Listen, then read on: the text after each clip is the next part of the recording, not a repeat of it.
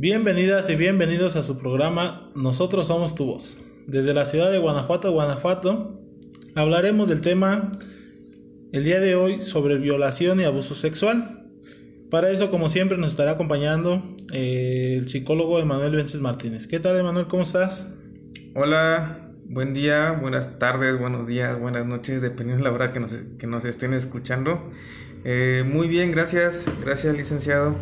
Este, sí, como, como estabas comentando, el tema de hoy es un tema bastante, bastante interesante, pero también bastante extenso, que es este el abuso sexual.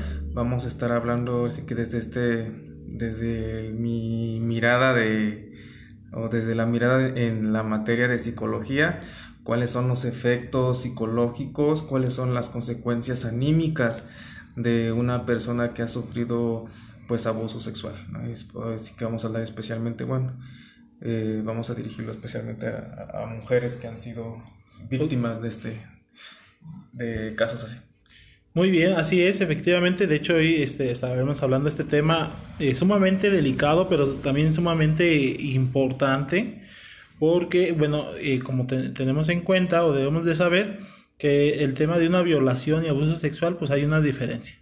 ¿Sí? Sin embargo, pues estas van eh, relativamente de, la mano, pues ahorita por el tema de, de, la violencia de género hacia las mujeres y pues también a las, a las mujeres transexuales, hacia niños, este, adolescentes y bueno, en raras ocasiones pues hacia hombres.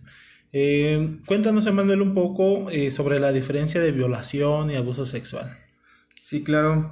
un abuso sexual y una violación. Bueno, eh, el abuso sexual, para que se cumpla una, la condición de ser abuso sexual, eh, tiene que existir un abuso de poder, una, una condición de, jerarquías o una condición de fuerzas donde el, que es victimario pues va a, va a obligar a, la otra persona a que le toque sus, sus genitales o sus partes íntimas o viceversa va a obligar a la otra persona a que, a que deje tocarse, ¿no? Y siempre valiéndose de, su condición, ahora sí que jerárquica, puede ser posiblemente o quizás en, dentro de un área laboral, o en el caso de las niñas, pues va a ser una persona por lo regular este, mayor que ella. Hablamos también de adolescentes que han eh, tenido pues estos comportamientos de abuso sexual hacia, hacia otras personas y generalmente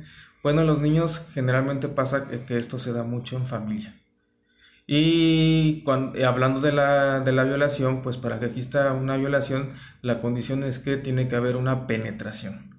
Entonces tenemos que en el abuso sexual no hay una penetración, pero sí hay un, hay un tocamiento en las partes íntimas, en la zona genital, y una violación pues tiene que haber una penetración. Así es, efectivamente, como tú lo, tú lo bien lo dices, de hecho, en nuestro código penal de aquí del estado de, eh, Guanajuato contempla el delito de violación y de abusos sexuales. El delito de violación, para que lo entiendan un poco en términos generales o, jurídicos, eh, se refiere pues, a las relaciones sexuales no consensuadas, que se concretan utilizando violencia física, amenazas de daño u otra forma de coacción, ¿verdad? Eh, eh, se, debe tener en cuenta que una violación puede ocurrir en el ámbito de, pues en un matrimonio, como tú bien lo referías, Emanuel. Eh, también dentro se puede realizar por ambos sexos, o sea, ya no hablamos nada más de que se realiza hacia la, hacia la mujer, sino también ya se realiza pues a los hombres, ¿no? Y, en este caso también se está revitalizando en temas de hacia los niños, hacia los adolescentes, y pues obviamente pues tiene que ver este, este tipo de, de, violación y pues los abusos sexuales, ¿no? No, necesariamente tiene que, eh, un abuso sexual tiene que haber penetración, simplemente nada más forzarlos eh, para que crean este, algunos tocamientos o, con amenazas para que este, salgan algunas perversiones en tema de la sexualidad. Eh, relativo a, al, a la violencia, o sea, a la violación sexual, este, eh, relativo a, una cita, ¿cómo podemos relacionarlo? Porque dicen muchas, mm, es que me drogaron y pues me violaron. En realidad, ¿qué se puede hacer en esas situaciones cuando hay pues, una, una crisis emocional? porque pues una no sabes, obviamente, eh, cómo, cómo parar esa, esa crisis emocional y, este, y no saber pues inmediatamente a, a, quién recurrir. ¿Qué se puede hacer en esa situación, Emanuel? Eh, cuando hay una crisis cuando hay una crisis emocional bueno siempre se requiere hacer este una, una, contención de crisis emocional hay diferentes técnicas que usamos pues, nosotros los psicólogos este, ya sea de diferentes, de diferentes áreas o enfoques, puede ser un cognitivo-conductual o desde el enfoque gestáltico. Eh, muchos psicólogos eh, utilizan la relajación muscular progresiva para hacer este tipo de contenciones. Este, pero bueno, eh, generalmente cuando hablamos de, una, de un abuso sexual, siempre va a haber consecuencias anímicas pues bastante devastadoras. Por ejemplo, cuando, bueno, los casos que me ha tocado trabajar con niños, más bien niñas que han sufrido abuso sexual, como lo comentaba desde un principio, generalmente siempre, por lo regular, la mayoría de los casos se da entre familia. Que el primo que a lo mejor vivía ahí en la casa de, de, su tía ya abusó sexualmente de su, de su primita más, más chiquita, ¿no? O, a lo mejor hasta el tío. Este, hay casos donde el, padrastro o la persona con la que ahora está la, la mamá o la nueva pareja este, ya, ya, ya tuvo un abuso o este, abusó sexualmente de, de, la, de la, hija de, de, la señora en cuestión. Este, generalmente se dan entre familia o entre las personas cercanas al abuso sexual, aunque también me ha tocado también atender casos en donde hay, han habido maestros que han abusado sexualmente de sus alumnitas, por ejemplo, el caso que me tocó la chica, la niña tenía 7 años, eh, es bastante complejo porque en primera, bueno, a la niña siempre le cuesta mucho trabajo. Le cuesta mucho trabajo hablar de esto. Eh, generalmente pasa mucho que también las niñas que sufren abuso sexual no quieren entrar con un psicólogo, o sea, que sea hombre, porque de alguna manera em, empiezan a, asociar este, el abuso sexual que sufrieron con simplemente con el hombre o con una persona pues más así que masculina en, en general. Entonces es complejo en un principio para ellas aunque obviamente pues hay casos que también es pues lo contrario no, la niña no tiene ningún problema en entrar con el psicólogo aunque sea psicólogo o, o, psicóloga no no lo toma en cuenta pero sí le cuesta bastante trabajo hablar hablar hablar de esto ahora ¿Cómo identificamos un caso de abuso sexual? Para identificar un caso de abuso sexual siempre, obviamente, requerimos una, bueno, hacemos una evaluación psicológica, la cual consiste en la entrevista clínica con la mamá, con el papá, existe una entrevista clínica con la niña mismo y la aplicación de pruebas psicológicas. Las pruebas psicológicas, test proyectivos y test este, psicométricos. Eh, hay muchas características que tienen los niños eh, que han sufrido abuso sexual, porque hablando aquí en, el área de, psicología, siempre se trabaja caso, caso por, caso, es decir, no podemos generalizar todos los casos de la misma manera. Mm, siempre se va a trabajar caso por caso. Por ejemplo, si tenemos a una paciente A que tiene depresión o un trastorno depresivo recurrente. Y luego tenemos otra paciente B que tiene también el mismo tipo de trastorno depresivo recurrente. Eh, lógicamente que una, cada una de ellas tiene una historia clínica la cual llevó a esta paciente a que se le desarrolle este, este trastorno y la otra tiene su propia historia clínica por la cual llevó a que se le desarrollara pues este tipo de trastorno. Entonces en psicología no podemos generalizar nunca, siempre es caso por caso. Sin embargo, Existen eh, diferentes, este, eh, bueno, hay muchas características, hay muchas características que, con las cuales podemos identificar a un niño con abuso sexual. Este, no solamente, bueno, independiente, hablo independientemente de la evaluación psicológica, ¿no? Porque esa sí es, es como más, más tajante y más certera, obviamente, cuando tenemos una evaluación psicológica y la niña es diagnosticada con este abuso sexual. Generalmente las niñas que han sufrido abuso sexual comienzan a, aislarse, tienen un comportamiento de aislamiento frente a sus compañeros, pero también entre la misma familia. Este, se, empiezan a aislar un poco, eh, tienen también este, características o una sintomatología depresiva, la cual se la pasan a lo mejor encerrados en su, cuarto, no quieren platicar con nadie, tienen este, ya también una pérdida de, apetito o comienzan a comer de más, posiblemente tienen insomnio, eh, tienen mucho miedo de quedarse solitos o solitas en casa.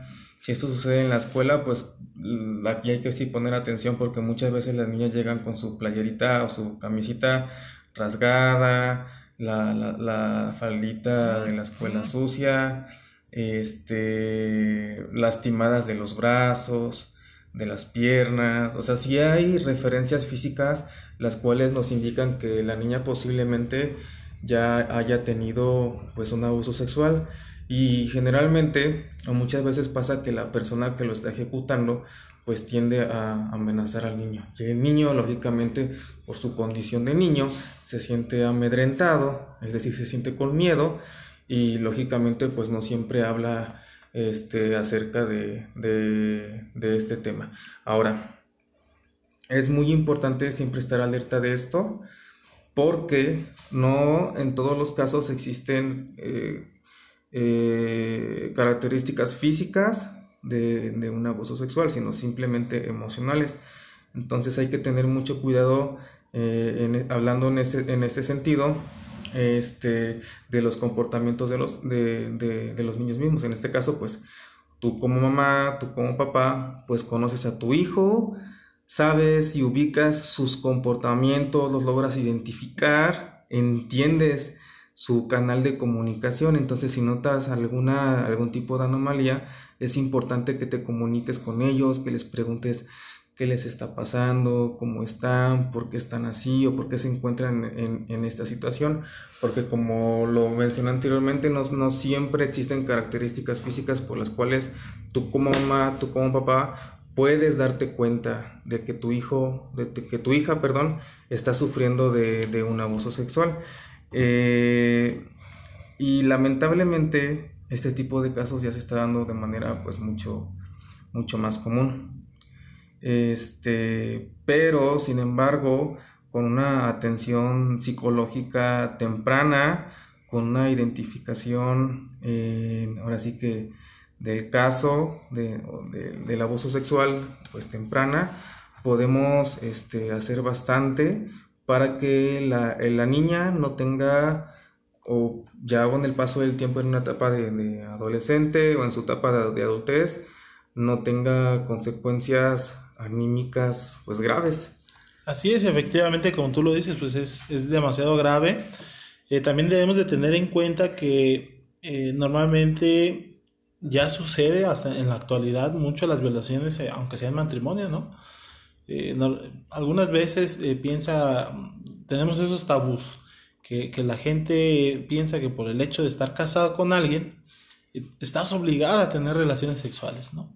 Entonces, hay, hay, personas en las cuales se les está vulnerando su derecho a la libre, al libre desarrollo de la personalidad, a su, a su criterio, porque bueno, pues ella no quiere tener hijos, ¿no? Al final de cuentas, eh, decide mm, pues no tener hijos, ella tiene que tener un proyecto pues mucho más amplio, a lo mejor este, laboral, pero su esposo sí quiere. ¿Qué pasa en estas situaciones? Fíjate, muy importante Manuel, porque ¿qué pasa en estas situaciones cuando pues la, la la esposa, pues eh, prácticamente el esposo, eh, bueno, en este caso en el matrimonio, la mujer y hombre, vamos a hablar en estas dos cuestiones, para, para, que no, no, piensen que no somos feministas o, o que somos machistas, ¿no? estamos hablando en términos generales y lo más común que sucede. Cuando es un matrimonio entre hombre y mujer, la mujer, normalmente hay algunas que no quieren tener este, hijos, ¿sí? Y el, y el esposo sí, sí, de verdad quiere hacerlo, entonces ella le dice, no, ahorita no, y por el tema de que pues no se cuidan, o el esposo no tiene condones, o algún método, un método anticonceptivo, pues lo obliga a tener relaciones sexuales porque él sí quiere tener hijos. ¿Qué, qué, qué, qué gravedad tiene esto al final de cuentas? O sea, me imagino que ha de haber alguna problemática pues ya dentro del matrimonio antes de derivarse esta, esta situación. ¿Tú qué piensas al respecto de esto, Manuel? Sí, bueno, antes que nada sí me gustaría también este, hacer este, esta aclaración a las personas que nos están escuchando. nosotros siempre vamos a, a estar hablando de, de, este tipo de temas, pero siempre desde una mirada este, o desde una parte objetiva, este, siempre con respeto hacia, hacia, hacia, el público que nos está escuchando, con mucho respeto también y hablando cautelosamente de, las, de los temas que, pues, que vamos a empezar a hablar. Eh, por ejemplo, el caso sería pues, el, tema del abuso sexual, ¿no? Y es un tema bastante grave y siempre vamos a tratarlo así que con, con pincitas y con el debido respeto que se debe. Y bueno, con la, con la pregunta que, que, que estabas mencionando, sí existen muchos casos en donde este, hay ya matrimonios en donde la, la mujer simplemente, o la, o la, chica en cuestión, no, simplemente pues, no, no, quiere, no, no, tiene ganas o no, no quiere nada más, simplemente eso. Ya cada quien tiene sus razones por las cuales no, en un determinado momento no quiere tener relaciones con su pareja, por estrés, por cansancio, o por quizás porque también tienen alguna tipo de anomalía emocional. No sé, hay, bastantes, hay bastantes factores, bastantes este, cosas por las cuales y es muy respetable, pero ¿qué pasa en estos casos? Como lo mencioné en un principio, pues hay una penetración, una violación, porque simplemente se da una, una penetración, como lo mencioné en un principio, la violación consiste en que tiene esta condición de que haya una penetración. Entonces, en este caso, como de un matrimonio, si la relación sexual no es consensuada, no hay un acuerdo mutuo entre las dos partes, pues simplemente se convierte pues en una violación y ya este pues es, es, bastante grave para la, para la, chica en cuestión que lo esté sufriendo. Este, sí me gustaría mencionar, bueno, antes que, antes que lo haga, este, hasta aquí, para ir por partes, este, no sé si quieres agregar más a, más a esto. Sí, de hecho, hay, una, hay, una, hay un tema, bueno, que nos pregunta nuestros, nuestro querido público eh, sobre eh, las violaciones cuando son en cita, o sea, que a lo mejor van a una cita de, de pues, para conocer al novio, a la novia, o, o en esta casa, pues, eh, pues al, al novio del mismo sexo, a la novia del mismo sexo, y y resulta que se consideran que, que, fueron víctimas de alguna violación, pero no se acuerdan porque posteriormente se, eh, fueron a una fiesta, se enfiestaron y este y pues bueno nos preguntan qué, qué, qué tipo de eh, más bien qué son las drogas de violación, o sea porque bueno dicen que algunas personas han sido violentadas sexualmente porque pues fueron a una cita, fueron a una fiesta, amanecieron pues yo creo que como dicen muchos, ¿no? O sea, amanecen muy crudísimos, amanecen con dolores de cabeza, pero cuando se revisan sus partes íntimas, ¿sí? Eh, sus genitales, resulta que hay viscosidad, hay algo, algunas anomalías, eh, tienen alguna ropa desgarrada y sienten que han sido eh, violadas. Entonces, mm, muchas de las personas que nos están escuchando, pues hacen énfasis a esta pregunta, ¿qué son las drogas de violación? Ok, bueno, eh, estas drogas hacen que la víctima este, quede física y mentalmente indefensa y que no recuerde nada de lo ocurrido, que no se acuerde ni dónde estuvo, con quién estuvo, no simplemente se va a acordar así que de lo básico a lo mejor desde que salió de su casa. Este, por lo general estas drogas son incoloras, son inoloras y son insípidas y pueden agregarse en la víctima sin que se dé cuenta, es decir, desde que tu, desde tu vaso de, o tu copa de vino, de tu cerveza, de tu, desde tu vaso de cerveza, desde tu tarro, todo frío. Desde tu cuba, como dicen. Entonces, desde ahí puede ser toda esta, esta situación.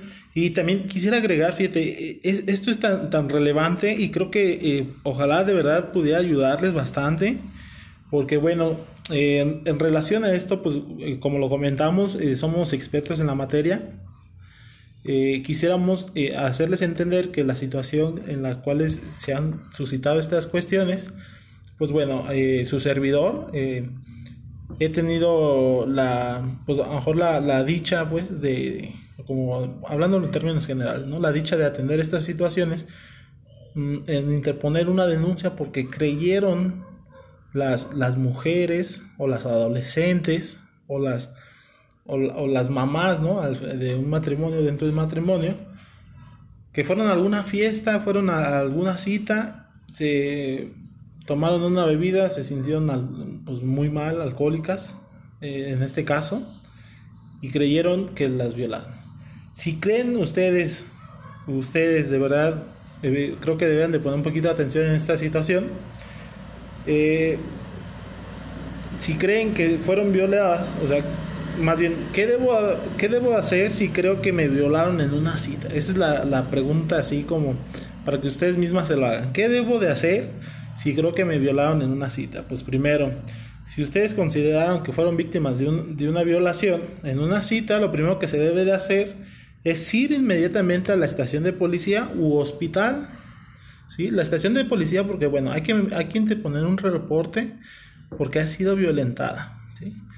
Eh, dentro de, las corporaciones policíacas municipales, estatales y federales, existe un médico legista, en el cual el médico legista pues le levantará un acta sobre eh, los hechos que ustedes estarían narrando, porque a lo mejor probablemente han sido este, eh, víctimas de esta violación. ¿Por qué probablemente? Porque para eso primero hay que descartar todas las cuestiones, ¿no? Hay que, hay que recabar pues indicios, hay que recabar pruebas y saber que efectivamente fueron violadas. Eh, la segunda es pues que si cree que le suministraron drogas, inmediatamente en el hospital hay que hacerse un, análisis de, sangre, de orina, pues tan pronto que sea posible, ya que estas drogas de, de la violación, como lo comentan, pueden desaparecer rápidamente del cuerpo. Entonces, eh, si creen todo esto de verdad, eh, yo sé que las crisis emocionales, este, solamente los psicólogos como el, licenciado Manuel, eh, pues contienden esas crisis, pero creo que si nosotros estamos fomentando esta, a esta cuestión, el saber qué hacer cuando me, si creo más bien, o qué hacer si me violaron, pues bueno, hay que acudir a un, a un centro médico para que le hagan el análisis de orina y de sangre para Obviamente, por si me suministraron alguna droga, pues saber qué fue lo que suministraron. Y esa también se recaba como prueba.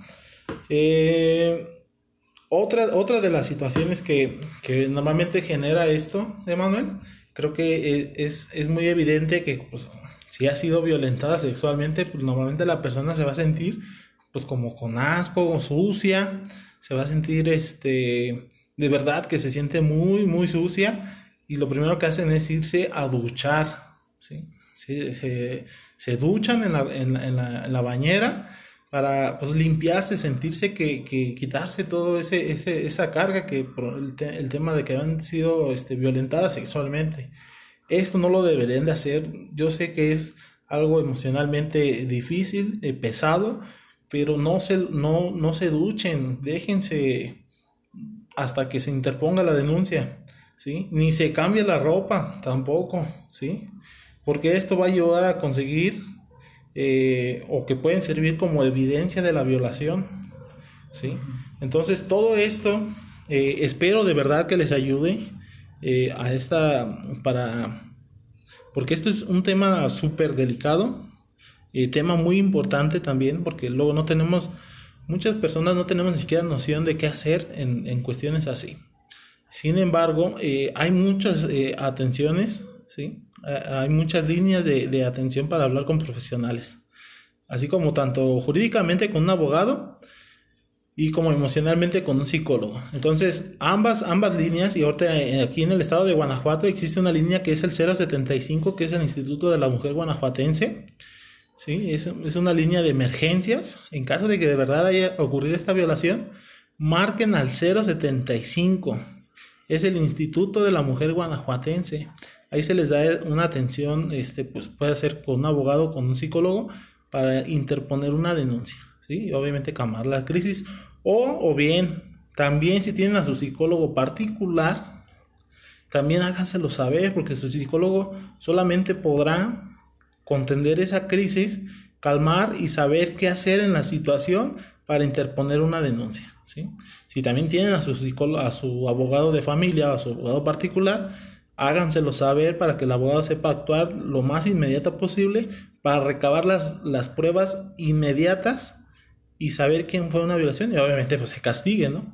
Como lo dice en el artículo 187 del Código Penal para el Estado de Guanajuato, pues este es una, esto se castiga con una, una, pena de 6 a 2 años de, de, prisión y de 5 a 20 días multa, ¿sí?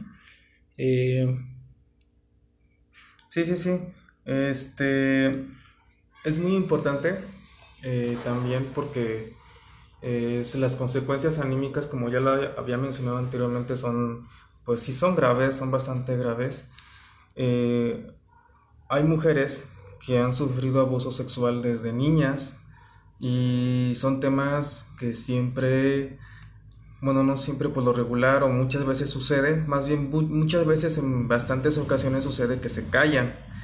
¿Por qué? Porque siempre hablar eh, de lo doloroso, pues siempre por lo, por lo, regular va a ser silenciado porque al hablarlo pues va a generar un, un dolor. Pero muchas mujeres adultas que, este, que han sufrido abuso sexual desde una infancia tienen sintomatologías pues bastante graves y tienen este, diversos, diversas inhibiciones sexuales que no las, no las dejan ahora sí que funcionar como personas, como mujeres eh, y posiblemente hasta como pareja. Una inhibición ahora sí que para antes de que entre con este tema del abuso, bueno, que siga con una inhibición sexual, voy a dejar en claro que es una inhibición para que me puedan seguir la, la, corriente, la línea. Bueno, generalmente cuando hay un problema emocional siempre suceden inhibiciones psicológicas. ¿Qué es esto? Una inhibición psicológica, por ejemplo, eh, pienso en, los chicos, no sé, en, los universitarios que, van posponiendo. Por ejemplo, tenemos una inhibición, una inhibición intelectual en, como decía, en los, chicos que van posponiendo las tareas, van posponiendo sus trabajos. Por ejemplo, que un profesor, no sé, les deje una tarea para el viernes, hoy tienen toda la semana. Pero llega el martes, el miércoles y se disponen a hacerla. ¿Y qué hacen? Dicen, ah, bueno, ya cuando termine esta serie que estoy viendo ahorita, de todas maneras es para el viernes, acaba la serie y dicen, bueno, ya mejor lo hago mañana, de todas maneras es para el viernes y ya el otro día resulta que pues mejor se pusieron a ver otra cosa o a hacer otra cosa, y, pero porque el trabajo era para el viernes. Y el, el, chiste o el punto es que esto se va posponiendo y se va posponiendo, es decir, hay una pérdida por el interés de las prioridades, en este, en este caso porque sucedió en una situación este, académica. También este, tenemos inhibiciones motoras, que te dé mucho flojera hacer todo, todo, todo te da flojera. Pues este tipo de, hay muchos muchos tipos de inhibiciones y por lo regular se dan pues por un este, trastorno emocional. Ahora, ¿qué pasa con las inhibiciones cuando se da un abuso sexual? Hay inhibiciones sexuales. Por ejemplo, cuando una chica sufre un abuso sexual desde su infancia o quizás en su adolescencia, va a tener inhibiciones sexuales y va a tener diferentes variantes. Por eso siempre es importante de hablar caso por caso. Hay personas, hay mujeres que en sus inhibiciones sexuales se da que surge que les duele tener relaciones sexuales con su pareja cosa que lógicamente pues no debería de ser así, no debería de existir ningún tipo de dolor al, tener relaciones sexuales, sin embargo, las mujeres que ya sufrieron un abuso sexual, quizás una violación, pues ya tienen este tipo de, inhibiciones. Otra inhibición es que hay mujeres que les da asco tener relaciones sexuales o simplemente todo este o tocar todo este, tepa, este tema de o, o tema que lleve con genitalidad les da asco este, a veces simplemente tienen una negación para tener este, relaciones sexuales con su pareja y de alguna manera por esto ya el, chico o el susodicho ya empieza a, tener otro tipo de ideas y, van, se van creando relaciones o problemas en sus relaciones de pareja. Este, o también existen mujeres que a raíz de una violación o de un abuso sexual tienden a tener comportamientos de promiscuidad.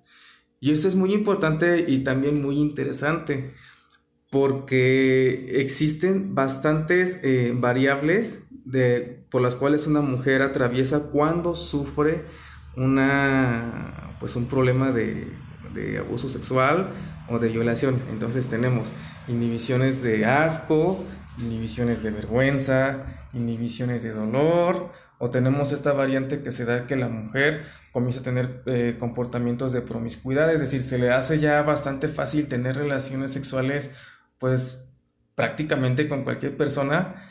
Este, y sí, hablamos de inclusive hasta casos bastante, ejemplos bastante vagos de que posiblemente una chica que se va a un bar, conoce a un chico, la primera noche que lo conoce y tiene la decisión o se le hace muy fácil más bien tener esta decisión de simplemente tener relaciones sexuales con este chico este y después con otro, con otro, es decir, no hay un control este, en sus comportamientos este, sexuales, no, no tiene una, una este, exactamente eso, pues no tiene un control y tienen a tener estos tipos de comportamientos de promiscuidad, pero obviamente que la mujer que lo está padeciendo no, no sabe por qué lo, lo, está teniendo, ¿no? Ella simplemente lo puede ver inclusive hasta como un cierto placer, nada más. Pero la raíz de todo eso tiene que ver con otras cosas bastante diferentes.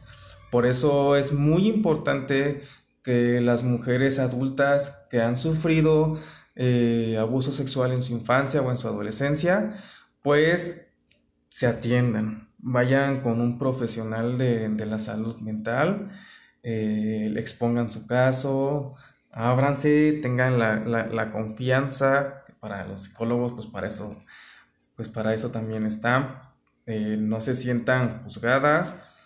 Este, y lamentablemente los casos de, abuso sexual pues están a la orden del día. Este ya es más común. Bueno, y también eh, con lo que estaba hablando anteriormente, también sí, sí quisiera agregar antes de que se me pase, que también hay bastante sintomatología depresiva en las mujeres que han sufrido este tipo de casos. Y hablamos de mujeres que no les gusta estar solas tampoco. ¿Por qué? Porque al estar solas simplemente llegan pensamientos automáticos de autodevaluatorios y no les gusta estar solas por eso, es decir, porque comienzan a tener este, una depresión todavía más allá de lo común que, que, la pudiera tener durante el día, a lo mejor cuando está con su mamá o cuando convive con el papá o con la pareja o con los hijos o con los amigos.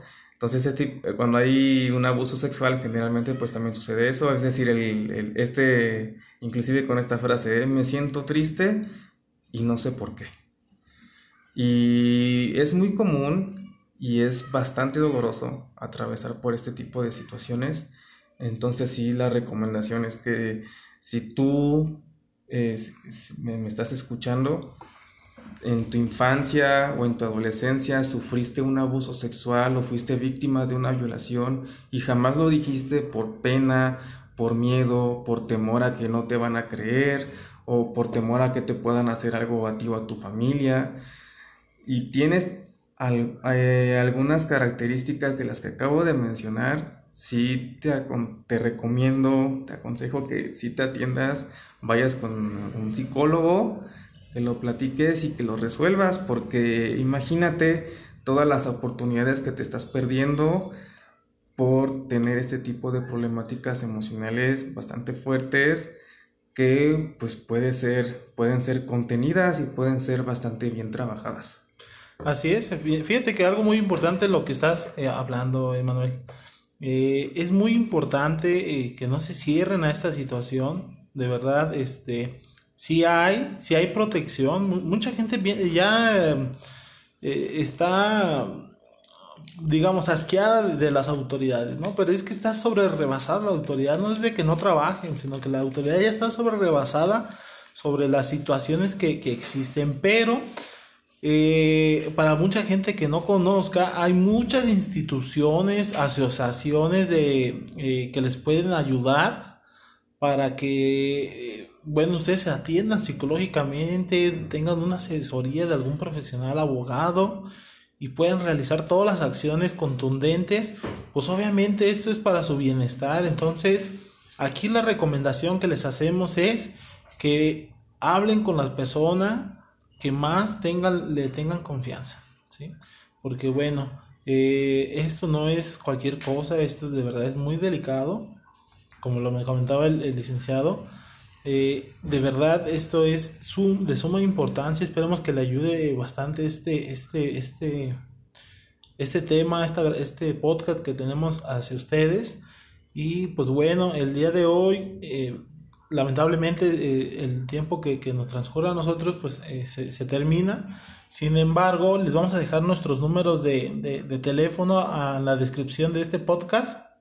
Y como, o, igual si gustan escuchar los anteriores, ahí ya también vienen referidos, pero eh, en esta, esta ocasión se los vamos a dejar este, nuestro podcast eh, en la descripción para que nos eh, marquen, para que nos, por si tienen alguna duda, algún comentario que nos quieran este, hacerlo llegar, con toda confianza nosotros les podemos hacer las, las recomendaciones, las respuestas que, que deben de hacer y por qué no, pues también este, eh, hablar con ustedes y pues que se sientan cómodos. Entonces, eh, Emanuel, pues te agradezco mucho que estés el día nuevamente con nosotros. Eh, es un placer siempre tenerte. Esperemos que les guste a, todo el público nuestro, nuestro contenido. Y no se olviden de compartir, síganos, compartan y pues difundan, porque esta, esta finalidad es de difundir, de que tengan conocimiento. Y pues bueno, Sí, claro, gracias, gracias. Este, compartan la, información con alguna persona que ustedes crean que les pueda ayudar. Eh, si quieren dejarnos algún mensaje de voz desde Anchor, pueden, pueden, pueden hacerlo. Y en la descripción de, este episodio vamos a dejar nuestro, nuestros contactos, WhatsApp, redes sociales, para que, bueno, estén ustedes este, preguntando o eh, y nosotros resolviendo las dudas que ustedes tengan. Sí, así es. Entonces, les agradecemos mucho y que tengan un bonito día, tarde, noche, no sabemos, el día que lo escuchen, ahí vamos a estar al pendiente. Gracias, hasta luego.